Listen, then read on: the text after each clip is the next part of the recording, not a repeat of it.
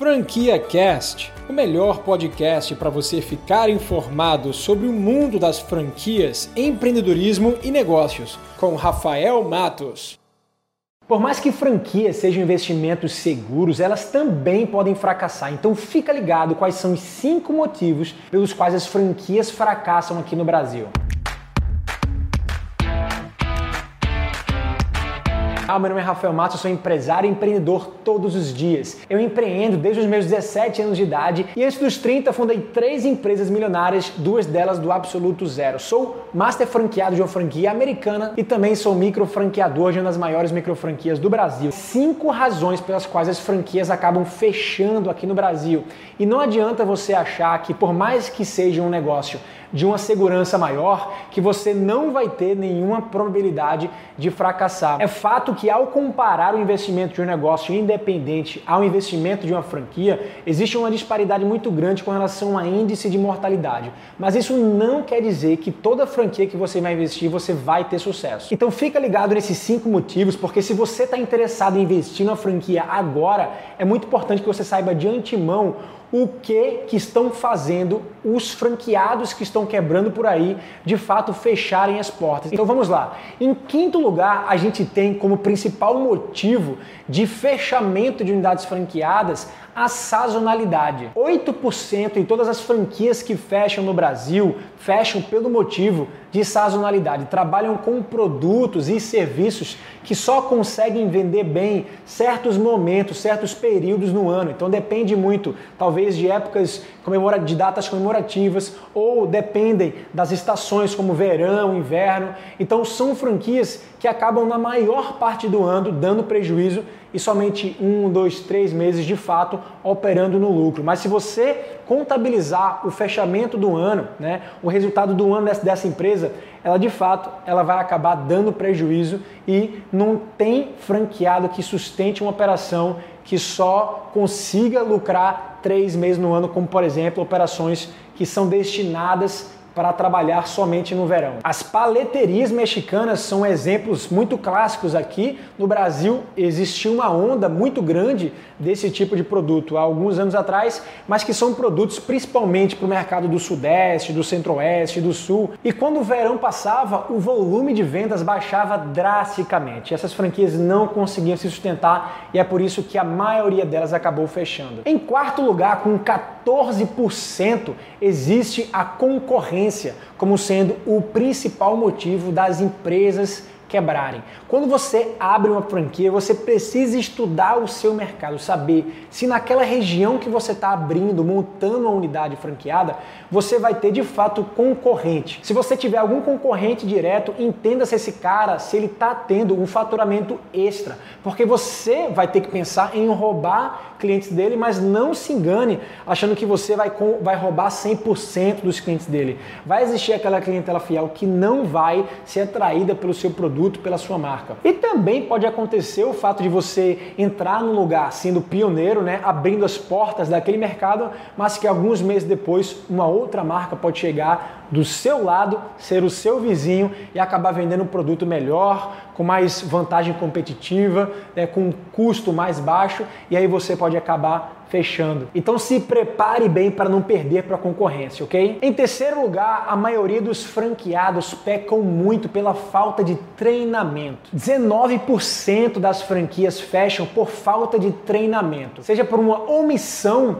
da franqueadora de fato treinar o franqueado em todos os manuais operacionais, em todas as situações que acontecem no dia a dia. E nesse caso, a culpa pode estar tanto na franqueadora quanto no franqueado. A franqueadora ela pode omitir treinamento suficiente para capacitar o franqueado em manuais operacionais, em sistema, em vendas, mas também existe o fato do franqueado receber todo o treinamento da franqueadora, mas não aplicá-las de fato. Então, minha gente, não negligencie treinamento, porque capacitação é tudo. A maioria das franqueadoras trazem um treinamento completo para que você possa usufruir da melhor estrutura, dos melhores conhecimentos, das melhores é, regras e normas, mas se você de fato não aplicá-las no dia a dia, a sua loja ela pode estar fadada ao fracasso. Em segundo lugar, com 28% dos casos, As franquias fecham por falta de capital de giro. Se você não sabe o que é capital de giro, capital de giro é aquele montante, aquela reserva que você vai destinar para os primeiros dias de operação da sua empresa, onde você vai ter que ter despesas para pagar de funcionário, de fornecedor, qualquer tipo de despesa que você não tem ainda acumulado o faturamento. Então, toda franquia que é investida precisa ser reservada um valor, um montante específico para ser o capital de giro daquele negócio. Mas o que acontece na prática é que muitos franqueados acabam investindo todo o dinheiro que tem na taxa de franquia, investindo na loja, investindo em estoque e esquecem de reservar um dinheiro para o capital de giro. E acabam entrando na operação sem oxigênio nenhum aqui, ó, atolado até o pescoço. E o que acaba acontecendo aí? Você pede dinheiro emprestado no banco, acaba acumulando dívidas e aí você acaba sem conseguir pagar esse empréstimo, os juros vão acumulando e em pouco tempo você se vê completamente endividado. Não cometa esse erro e reserve um capital de giro para o seu negócio, ok? Em primeiro lugar, independentemente das franquias, está de fato a razão pela qual a maioria dos negócios fecharem. E esse motivo é localização. Sim, localização é tudo, já dizia um ditado americano: location, location, location. É só isso que você precisa se preocupar. Se você souber escolher um local ideal para o seu negócio se estabelecer, para o seu negócio operar, você está meio caminho andado. O teu produto pode ser ruim, você pode estar um péssimo atendimento, você pode ter, enfim, uma péssima equipe, mas se você estiver no ótimo lugar, no lugar perfeito, você vai vender e vai ter sucesso. A mesma coisa pode acontecer também no inverso. Você pode ter o melhor produto de todos, a equipe mais treinada de todos, a melhor marca de todas, mas se você não estiver no lugar ideal, na localização ideal, você pode quebrar como o McDonald's acaba quebrando quando ela toma uma decisão errada de abrir numa localização onde não tem mercado. Quantas vezes você não se deparou, por exemplo, em terminais de aeroportos que você só tem uma ou duas opções de comida, aquela comida é ruim pra caramba, mas você vê aquela loja lotada, Bom, a razão disso é exatamente a localização. E aí você pode me perguntar, Rafael, qual é a solução? Assim, como é que eu vou saber se essa localização é perfeita?